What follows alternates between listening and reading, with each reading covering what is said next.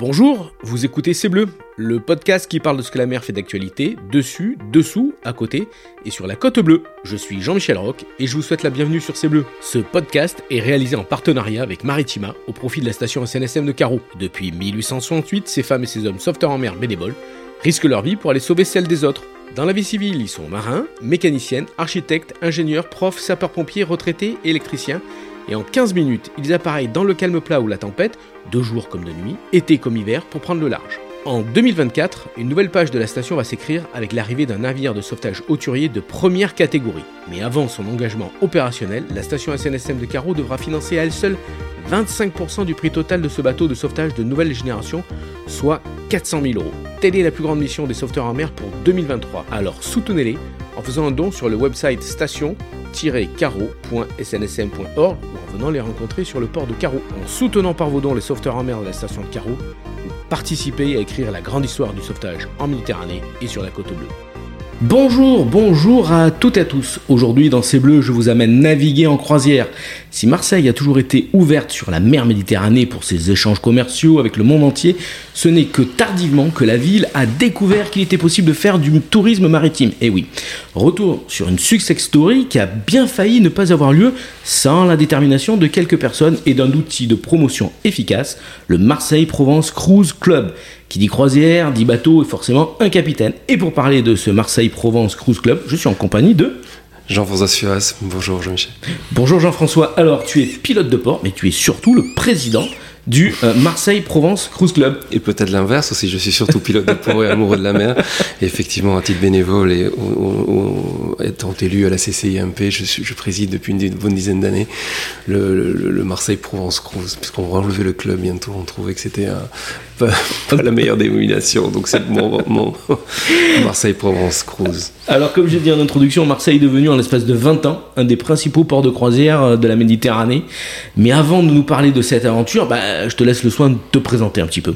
Alors, je suis un petit garçon du Pays Basque qui a été élevé au milieu des vagues et du rugby, avec un sport-études rugby en fait en, en seconde à terminale, mais un amour euh, très profond de la, mer. Et donc, j'ai découvert surtout le, le, nautisme et tout ce qui va avec, on va dire en Bretagne. Je passais quelques vacances en Bretagne, en dehors du Pays Basque, et j'ai donc fait une prépa. Et je suis arrivé à l'école de marine marchande à 18 ans, donc ou 19 ans à, Marseille. Donc, je suis tombé amoureux de la Méditerranée. Pourquoi? Oui. Parce qu'il y avait du surf aussi. Ça, ça, ça, étonne toujours tout le monde dans de, ce qu'on appelle la côte bleue que tout le monde connaît bien, je plaisante, mais c'est souvent là-bas que je vais surfer. Et, c'est vrai que j'ai trouvé à Marseille beaucoup de choses donc pendant mes études et j'y suis revenu après des navigations donc sur des bateaux de croisière.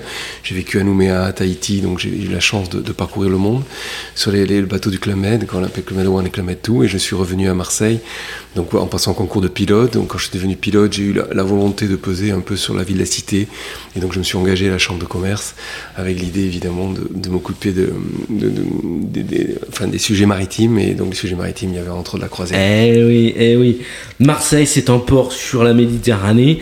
Euh, il y a le GPMM, euh, c'est quelque chose euh, immense hein, quand on arrive par la, la mer, on voit ça avec la bonne mer en haut à droite. Mais quand on arrive aussi de la terre, c'est là où on se rend compte qu'il y a des kilomètres de quais et euh, Marseille a toujours été un, un, port de commerce. Mais quand même, depuis, c'était quand? 1996 euh, que euh, Marseille se découvre un peu et le tourisme se développe, et le tourisme maritime évidemment. Alors, pour faire un peu d'humour, mais c'était il y a 2600 ans, hein, les premiers passagers qui sont arrivés à Marseille. C'est vrai, Ils s'appelaient Protis. Mais non, voilà. Et, mais la, la réalité, c'est qu'il y a toujours eu des, des, bateaux à passagers, mais ce qu'on appelait des bateaux de ligne. Exactement, en fait, des ferries. Des ferries et des, et des paquebots qui amenaient, évidemment, en particulier, c'est ce qu'on appelait les colonies, enfin tous les, les départements ou, le, ou les, les, espaces, on va dire, géographiques étaient euh, en lien très proche avec la France. Beaucoup, beaucoup partaient de Marseille, donc euh, au travers du 19e et du 20e siècle. Et ça, ça s'est arrêté dans les années 60 et petit à petit on a retrouvé euh, ben, ces bateaux, le fameux France par exemple, autre.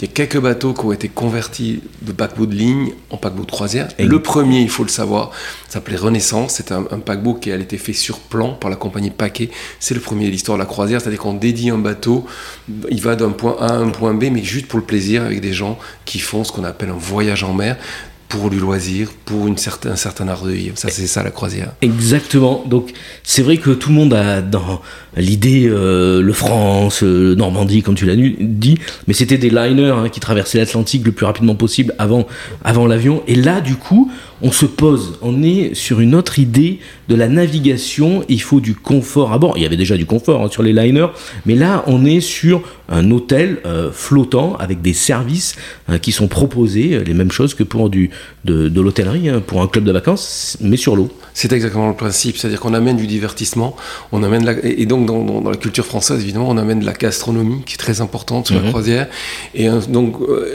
un art de vivre qui, qui est fait de aujourd'hui, d'ailleurs, de, de, de, ce qu'on appelle le slow streaming, c'est-à-dire on ralentit les choses, parce que toujours été la croisière. Finalement, c'était l'idée de voyager dans, dans, un confort euh, idéal et au milieu d'espace, parce qu'accéder à la terre par la mer, c'est toujours un moment de merveille. Hein, quand on arrive ah, à l'entrée du vieux port ou dans le golfe de Fos, ce que je, fais toutes les semaines, c'est merveilleux. Et les senteurs, on revient, on fait une petite anecdote là. Quand on est proche des côtes, on sent, on sent la chaleur, on sent les odeurs de la garrigue. Ça va faire, vous fait peut-être un peu sourire, mais c'est la vérité. Faites une étape, euh, par exemple, en revenant euh, de Corse ou euh, quand vous arrivez sous le vent de la côte bleue ou quand vous arrivez en Corse, il y a ces odeurs qui prennent. Ça fait partie du voyage. Absolument. Ça fait partie de l'initiation. L'essence, l'air et la mer, c'est tout, tout, tout, est combiné. Alors il y avait tout pour, pour organiser des escales fantastiques ici à Marseille. Et il n'y avait rien justement. L'idée c'était ça qu'en 95, mon prédécesseur à qui je veux rendre un hommage, qui habite à Châteauneuf-les-Marty, qui s'appelle Jacques Truot, qui était président du port, président, qui était pilote comme moi, a eu cette intuition, parce que ça s'appelle une intuition, euh, en disant voilà tous les bateaux passent au large. En 80, dans les années 80-90, il y a déjà une très forte croissance de la croisière entre Barcelone, Rome, etc aucun ne vient à Marseille. Et donc l'idée qu'il a eue, il dit à un moment, ça va saturer ailleurs, et de toute façon, ils ne pourront pas ne pas programmer la France, même si nous n'avons pas les infrastructures à ce moment-là, et surtout ce qu'on appelle une destination, c'est-à-dire qu'à Marseille n'était pas coché dans les cases des, ce qu'on appelle des highlights touristiques, on va se mettre en place pour recevoir petit à petit les paquebots. Et c'est ce pari qu'il fait avec la ville de Marseille à l'époque et Jean-Claude Gaudin, et les divers présidents de, chambres de commerce qui, se mhm. sont donc échelonnés sur, sur, sur plus de, de 20 ans quasiment pour un succès qui est dingue, puisque 95, en gros, c'est. Euh, on part de rien. On part de rien, de 5 ou 10 000 passagers, pour être cette année à 2 millions et quelques. Donc vous voyez un peu, quand les autres. C'est ça, les chiffres. Je suis tombé sur les chiffres.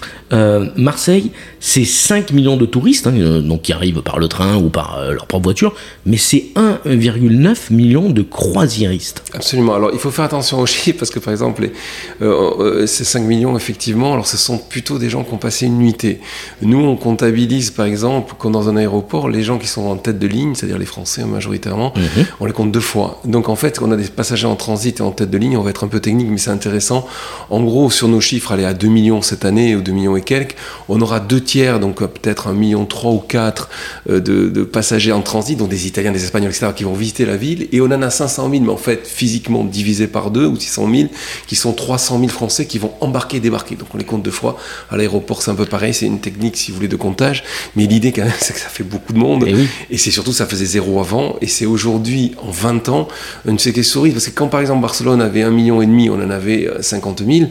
Et aujourd'hui, ils en ont 2 presque 3 millions, on en a 2 millions et quelques. Vous voyez, on a refait un gap. Il n'y a pas beaucoup de sujets où on a été dans l'excellence, malheureusement, sur ce territoire, entre autres sur le port ou sur les marchandises, le pétrole ou autre. On a plutôt tendance à baisser. Il y a quand même eu un sujet sur lequel oh, ben, le, le port a été particulièrement performant, entouré, parce qu'on a eu un engagement collectif. C'est un peu comme à la SNSM, c'est-à-dire qu'il y a un équipage, et si vous avez des gens qui se réunissent avec une intelligence collective et qui ont envie de réussir, ça fonctionne. Ça fonctionne, et on est à la preuve. Alors, ça, c'est, euh, c'était avant, et donc on voit maintenant. Euh, alors pourquoi le, le Marseille-Provence Cruise a été créé? Quels sont les, objectifs? C'est quoi? C'est de mettre en, rapport euh, les tours opérateurs, les propriétaires des ferries, armateurs, etc. Ou tout simplement pour mieux accueillir euh, les croisiéristes qui arrivent ici à Marseille? Alors l'idée de départ c'était un guichet unique et une promotion. C'est-à-dire qu'aujourd'hui on n'est plus tellement dans la promotion, on n'a pas besoin d'aller voir Royal Caribbean ou, Costa Croisière ou MSC Croisière pour leur dire venez à Marseille, vous allez voir, vous avez des bouquets. Mais par contre il y a 20 ans, il fallait leur dire qu'on a des infrastructures, des infrastructures pardon, prêtes à les accueillir et faire ce qu'on appelle la promotion. Donc ça, ça a mhm. été le premier axe.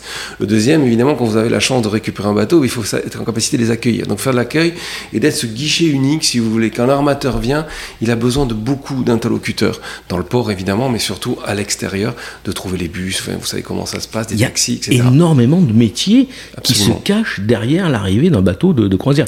Explique-nous un peu tout ça. C'est quoi hein, Alors, les, métiers, déjà, les principaux, c'est des services portuaires. C'est-à-dire que le grand port maritime propose des quais, des pilotes qui montent à bord, des lamaneurs qui mettent le bateau à quai, des dockers qui vont s'occuper des bagages, des avitailleurs qui vont s'occuper du bateau et, de l'équipage. Donc il y a tout ce, que traditionnellement on trouve autour d'un bateau, sauf quand le bateau il a 5000 passagers, on décuple évidemment tous ces services-là. Et après, contrairement à tous les autres navires, les ferries ça existe un peu, mais on va dire les, les bateaux classiques de marchandises, vous avez une deuxième économie, après cette économie qu'on va dire industrielle, une économie purement touristique, puisqu'on va traiter euh, ce touriste-là, mais qui est particulier, parce qu'il vient, pour l'un, il arrive un peu avant parce qu'il embarque, pour l'autre, qui est en transit, il va rester quelques heures sur les territoires. À nous de développer les services qu'attendent ces gens-là. Aujourd'hui, c'est du vélo, c'est du kayak, c'est un bus, c'est un taxi, c'est un VTC qui les amène découvrir la Provence par leurs propres moyens aussi, parce qu'il y a des gens qui vont louer des voitures, toutes sortes de gens qui vont à ce moment-là intervenir. Mais les services qu'on en offre, en général de mobilité par exemple, eh ce sont que,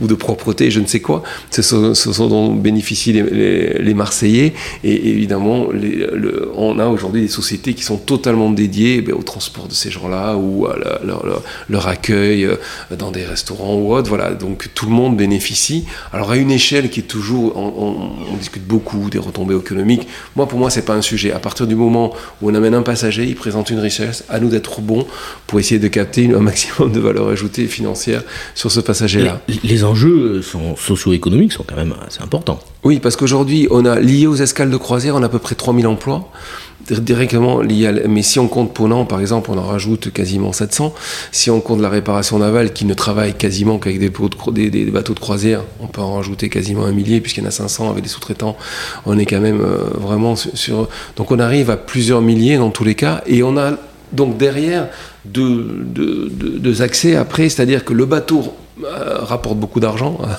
ceux qui travaillent autour et évidemment, ce passager qui, débarque, alors il débarque pas tous, hein, c'est de l'ordre de 70% à peu près les mhm. gens qui quittent, mhm. qui quittent les, navires, mais pour la bonne cause. Et, donc on les retrouve à Aix, comme à Cassis, comme à Marseille. L'inversion qui est assez dingue, c'est que les 20 000 qui venaient il y a 20 ans, il n'y en a pas un qui reste à Marseille, je pèse bien mes mots. Aujourd'hui, on a inversé cette tendance où tout le monde allait à Aix, à Cassis, à, La Ciotat ou je ne sais où, ou même ils vont à Nîmes, ou ils vont au Pont du Gard, ou, dans le parc national de, de Camargue. Ces gens gens-là viennent massivement à Marseille, ce qui n'était pas le cas. Donc, eh eh l'attractivité qu'on connaît de Marseille aujourd'hui, elle est en grande partie due à ces gens-là, ces pionniers. Alors, on va le voir un peu plus tard dans le podcast, parce qu'on on parle du Marseille euh, Provence euh, Cruise Club, mais il n'y a pas que la mer, il y a aussi la terre hein, et, le fleuve. Et le fleuve. on, va revenir, on va revenir un peu, un, peu plus, un peu plus loin. Donc on a compris, un touriste qui arrive, euh, eh bien ça rapporte euh, de façon directe mais indirecte sur des tas de métiers qui sont importants. Et puis il faut bien accueillir le touriste parce que c'est l'image de la ville. Là il y a encore un peu de travail, je, je, je, dirais.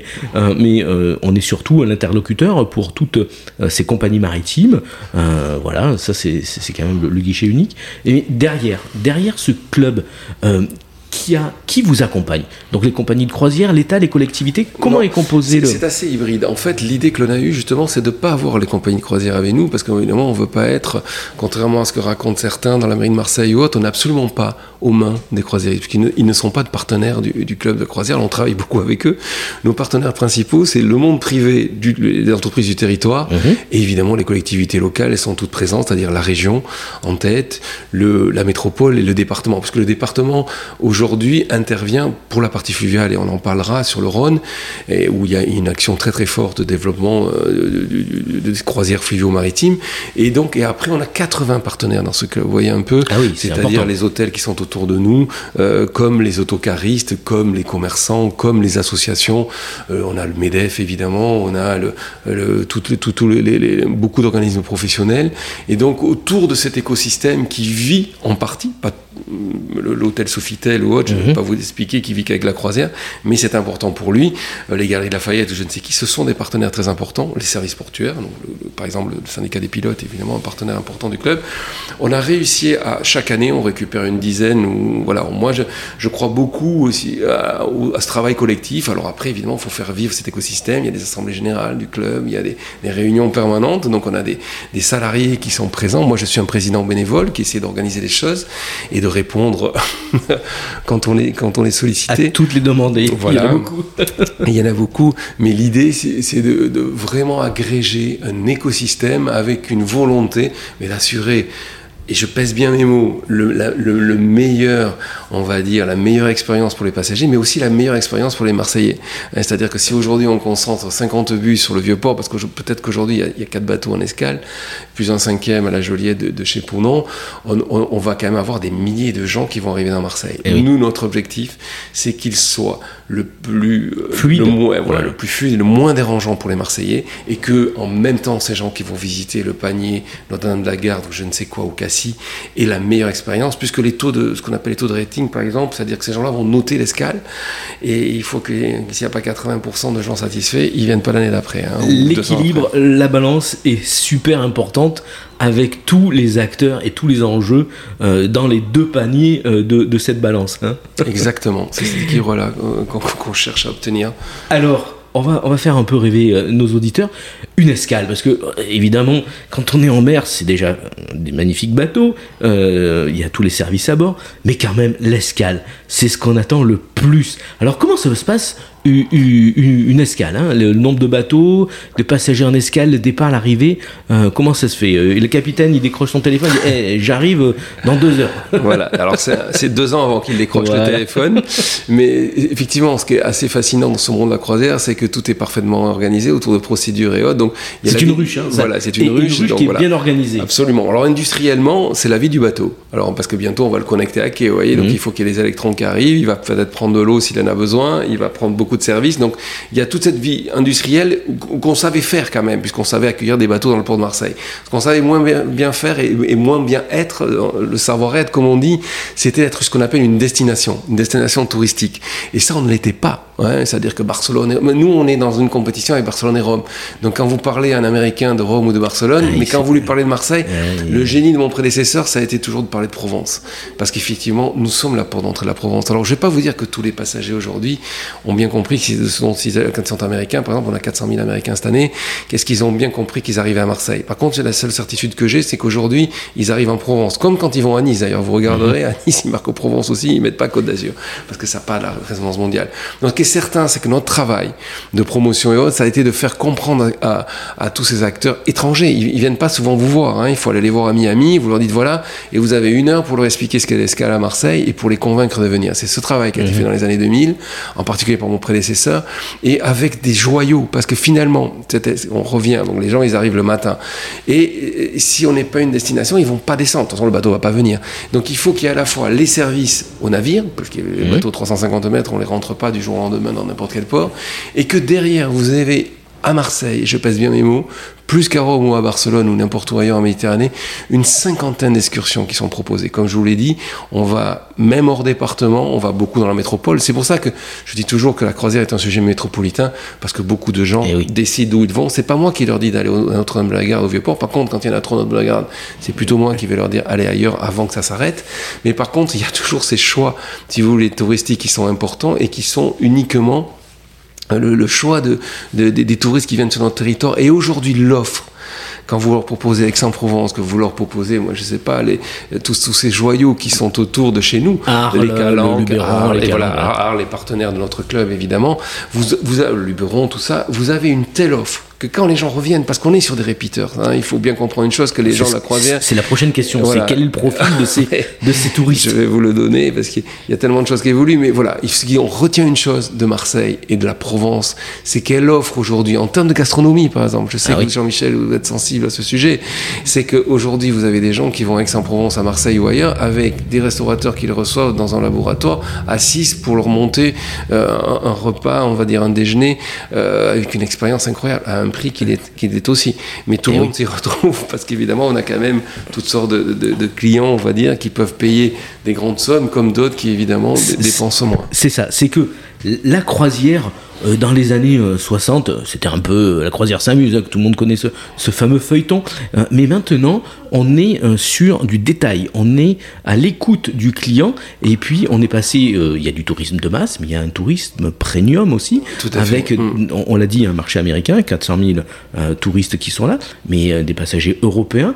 Euh, Il y a une adaptation, une adéquation, euh, comment ça se passe?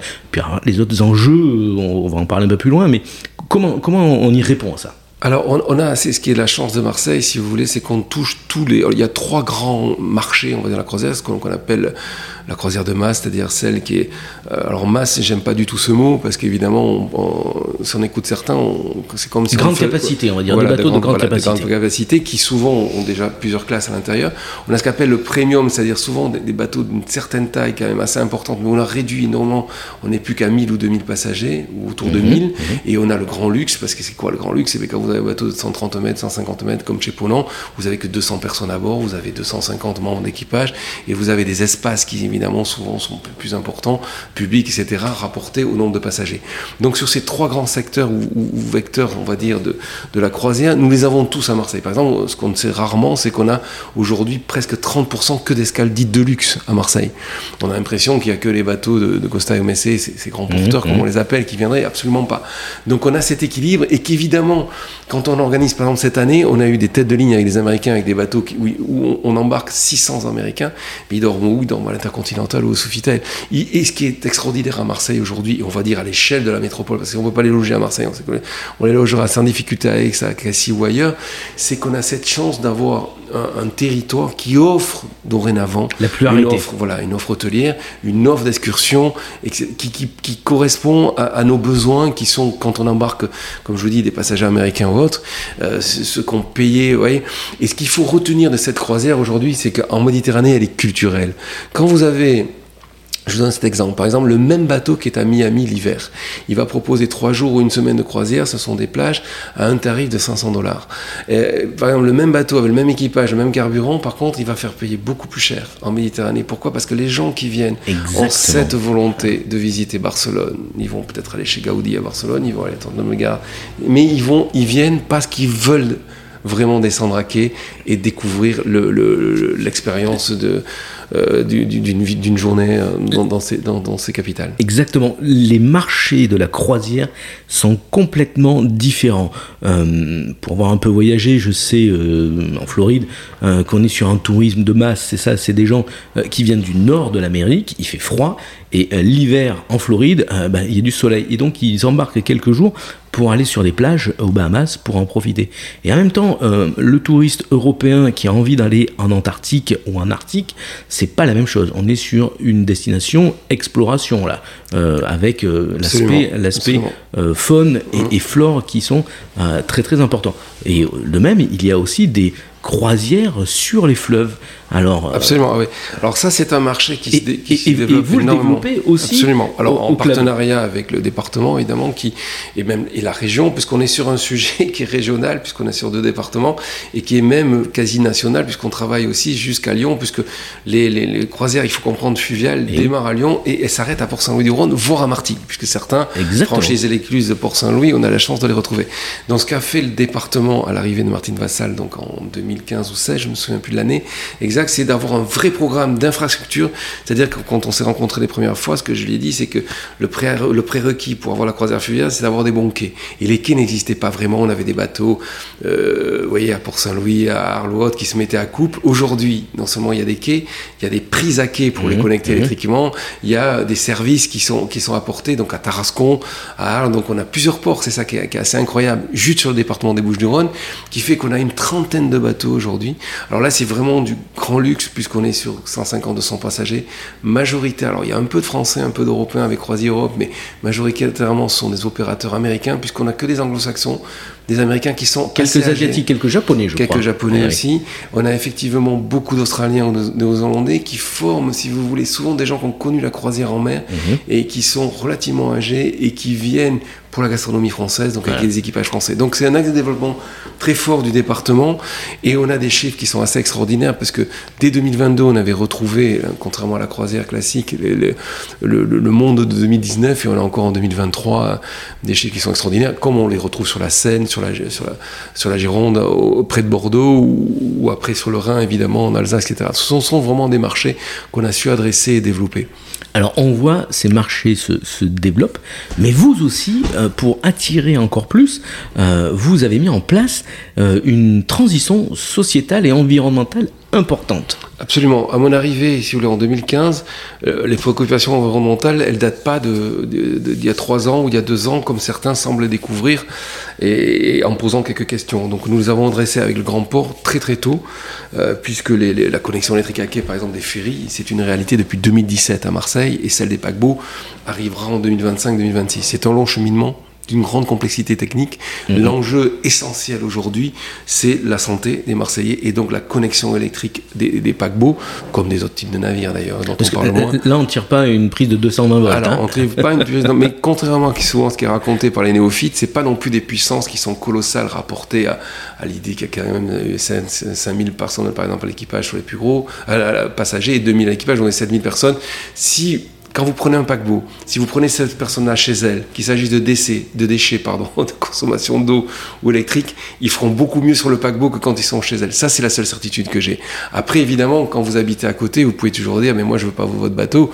Mais c'est la réalité d'un port, c'est d'accueillir des bateaux. L'idée aujourd'hui que l'on a, évidemment, c'est d'avoir mis tout en place depuis maintenant 4-5 ans. On a vraiment commencé ce travail très très fort sur les paquebots depuis 2018-2019. Il y a eu du retard avec le Covid, je vous cache pas, quand il n'y a plus un bateau qui tournait.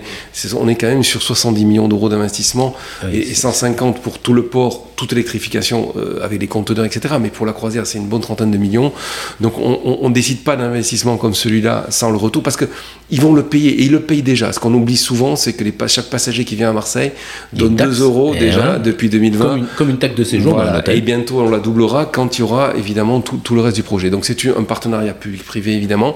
Il y a une partie de l'investissement, ce qu'on appelle le CAPEX, dans la capacité d'investissement, qui est portée par le port évidemment mais qui est aussi porté par les deux opérateurs, enfin les opérateurs du terminal, à qui je veux rendre hommage, qui ont accepté que donc chaque passager qui vient à Marseille peut avoir conscience que déjà il participe à l'élaboration du projet et au paiement futur de l'électricité qu'il utilisera quand il sera quai.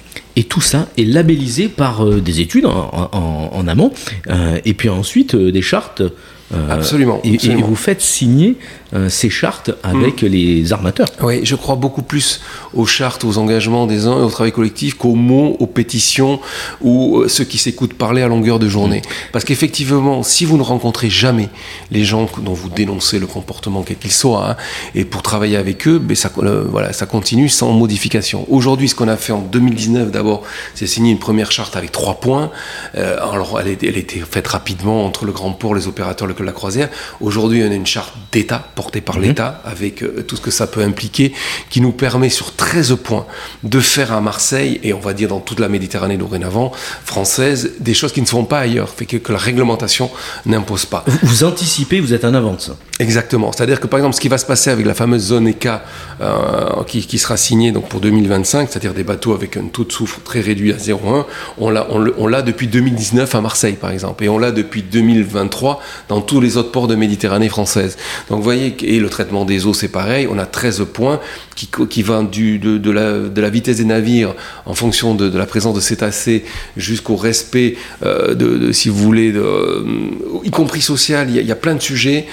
Donc 13 engagements qui ont été signés donc, sous la tutelle du ministre Hervé Berville, donc euh, secrétaire d'État à la mer, mmh. donc en octobre, et qui a permis de mettre pendant deux ans quasiment tout le monde autour de la table, parce qu'elle n'était pas simple pour tout ça. Chaque point coûte de l'argent. C'est ah bah aussi simple que ça.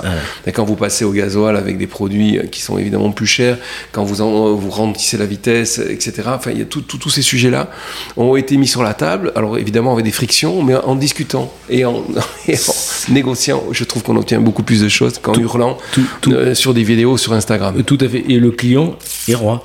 Donc le client de nos jours euh, est sensible à ce genre d'arguments et si euh, il voit que ça se passe pas bien dans un port, ben, il va choisir une autre destination. Donc on a vraiment intérêt à écouter le client, à écouter ce que veulent les, les pour attirer leurs clients et évidemment écouter les riverains qui sont euh, autour. Euh, et ça se passe en parfaite euh, coordination et discussion. Absolument, parce qu'on travaille, contrairement à ce qu'on pourrait peut-être imaginer, je travaille particulièrement bien avec tous les CIQ qui me connaissent, qui m'ont identifié depuis 10 ans, ils savent à peu près qui je suis, puisque je suis président du conseil de développement du Grand Port Maritime, et nous avons des groupes qualité de l'air, etc. Et on essaye de, toujours montrer ce que l'on fait de manière très transparente. On travaille très très bien avec mmh. Otmo Sud aussi, à qui je veux rendre hommage, parce qu'avec la, la, qualité, et donc toutes sortes d'études qu'on va, qu'on va donner, d'ailleurs, qu'on a mis en place. Mais c'est vrai que d'avoir ce feu de critique systématique sur notre port mhm. est, assez insupportable par rapport au, à l'ouverture, par exemple, qui est faite à la Joliette, où on est en train d'ouvrir les digues, les machins, et ce que certains utilisent encore le mot port autonome. J'entends souvent le maire de Marseille, quand il parle du grand port maritime, il n'a pas compris qu'il avait changé depuis 10 ans d'appellation, il s'appelle le port autonome, et, ça résume assez bien la connaissance qu'ils ont des, dossiers aujourd'hui euh, liés, euh, liés à l'espace, on va dire, industriel portuaire. Ils sont pas tout le temps tournés euh, face au vent et face à la mer. sans doute, sans doute. Mais c'est un peu le mal français, hein. c'est ce que euh, dénoncent souvent les, maritimistes, comme on dit. Et, pourtant, euh, la France, c'est le deuxième État souverain en termes de taille maritime au monde. Ça, il faut en avoir conscience et le rappeler. Et beaucoup de personnes, de scientifiques, d'économistes et de personnes engagées comme toi, travaillent dans le bon sens. Ah bah là, je crois qu'on a bien présenté le métier, euh, mais ça se fait en équipe. Et j'allais dire, ça se fait un peu comme la, la SNSM. Alors nous, on, va vous, on va vous parler un peu. C'est le moment conseil de la SNSM. Euh, c'est facile. Euh, les recommandations des bonnes pratiques de la navigation autour d'un bateau de croisière, surtout pour la pratique du jet ski. On le voit souvent sur euh, YouTube, des petits malins qui essayent de passer euh, derrière les vagues euh, créées par un bateau. bah écoutez, vous allez le faire une fois, mais pas deux, parce que ça va, ça va mal se terminer pour vous, et on va être obligé de venir vous chercher. Et on, l'a déjà fait une fois ou deux. et de toute façon, les gars, quand ils, sont un peu, voilà, ils ont eu leur peur de leur vie quand ils sont passés dans la vague, ils n'ont pas compris comment ça se passait. Voilà, donc ça c'est la petite recommandation SNSM. On finit toujours euh, ici euh, sur ce podcast de C'est Bleu par euh, les meilleurs souvenirs ou les recommandations ou, ou les livres. Qu'est-ce que, qu'est-ce que, qu'est-ce que tu as mmh. à, nous conseiller si, tu veux? Ton meilleur souvenir déjà Mon meilleur souvenir, oh, j'en ai tellement, mais c'est vrai que souvent je cite la les premières fois où je suis arrivé à, Tahiti, euh, ah, ah. Euh, c'est vrai que en euh, voilà. Et aujourd'hui, mon meilleur souvenir, c'est à chaque fois, enfin, quand j'arrivais dans la baie de Montréal ou autre, c'est quand même des événements pour des gens qui aimaient naviguer comme moi, puisque j'avais tellement lu de choses. Et j'ai retrouvé ce sentiment quand on arrive, si vous voulez, avec un ferry tous les matins, comme je le fais, qu'on traverse les îles du Frioul et qu'on arrive au pied du Mussem et au pied du, Fort Saint-Jean pour tourner à gauche vers le Grand Port. Ça reste un moment d'émotion systématique pour moi. Donc c'est celui-là, ce souvenir que j'emporte sans doute avec et, moi. Et je crois qu'il y a mm. des milliers de touristes et, des milliers euh, de, euh, de, personnes qui traversent la Méditerranée euh, qui gardent dans leur cœur cette image de la bonne mer et de ce port et de ces collines derrière. Exactement. Alors, on, va finir un peu des, sur le, coin des, bouquins, évidemment. il y en a tellement, mais c'est vrai que moi, ce que je peux vous recommander, il y a vraiment un livre qui est sur la croisière, sur la Méditerranée, à l'édition du, du Petit Futé, qui vous permet vraiment d'appréhender le, le, sujet assez facilement. Après, il y a des, des, livres plus anciens, avec euh, un peu plus travaillés, évidemment, avec de très belles photos, euh, un qui s'appelle La croisière en Méditerranée de, Maurice Ricor. Et ah, enfin, ça, c'est un grand classique. Voilà, c'est un très grand classique. Un livre ancien. Voilà, un livre ancien qui continue à à faire les beaux jours des cadeaux de Noël et du reste. Et il y a un très beau livre aussi qui, présente euh, par Alain Dayan donc, euh, des, croisières de rêve, donc 12 croisières, dont, pas mal en Méditerranée. Parce qu'il faut rappeler, bon, c'est vrai que le premier marché, c'est le marché de la Caraïbe, parce qu'il y a les Américains à côté et qu'ils ont de mémoire, je crois qu'ils sont 15 millions à faire des croisières sur 30 millions en, gros, donc la moitié des croisières, c'est des Américains. Mais le deuxième marché, c'est la Méditerranée, parce que le monde entier vient en Méditerranée. Je suis pas sûr que le monde entier aille dans les Caraïbes. Il y a beaucoup d'Américains, il y a quelques, évidemment Par contre, la seule certitude que j'ai aujourd'hui, c'est que la Méditerranée, c'est pour ça qu'il faut la protéger et que, nous y employons. de belles choses en Méditerranée. Euh, c'est un livre ouvert. Nos, nos, calanques, euh, mm. notre côte bleue, la Corse, Porquerolles et plus loin la Grèce ou même de l'autre côté de la Méditerranée, il y a toujours une idée de voyage. Ben voilà, on arrive à la fin de ce podcast. Le meilleur moment dans une croisière, c'est l'escale, je l'ai dit. Alors nous allons mettre pied à terre et laisser la croisière continuer à s'amuser et voguer sur la Méditerranée entre Marseille, Barcelone, La Spiezza, Palerme.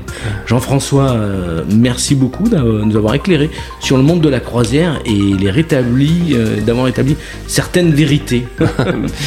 Moi, ce que je, vraiment un petit mot aussi, euh, j'aime beaucoup, j'essaie toujours de collaborer avec la SNSM et je connais beaucoup d'anciens marins. Qui, merci. Et alors souvent, ce sont des retraités, mais il faut le faire avant parce que moi, c'est vrai que c'est peut-être une option que je prendrai, mais c'est vrai que voilà, bon vent à la SNSM et bravo, bravo mille fois pour tout ce que vous faites et c'est toutes ces vies que vous sauvez. Ce qu'on oublie souvent, c'est des vies que vous sauvez. Alors, si une croisière vous tente, laissez-vous guider euh, vers une agence de voyage. Il y en a pour toutes les bourses et toutes les destinations.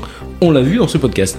N'oubliez pas d'aller soutenir avec Radio et TV Maritima les sauveteurs en mer avec vos dons sur le site station-caro.snsm.org. On se retrouve dans quelques une quinzaine de jours, mais avant, vous pouvez venir nous voir à Carreau sur le marché au poisson. On est juste à côté. Jean-François, merci encore pour cette belle rencontre, le temps d'une escale, et je te souhaite bon vent et belle mer. À bientôt. Merci beaucoup. À toi aussi.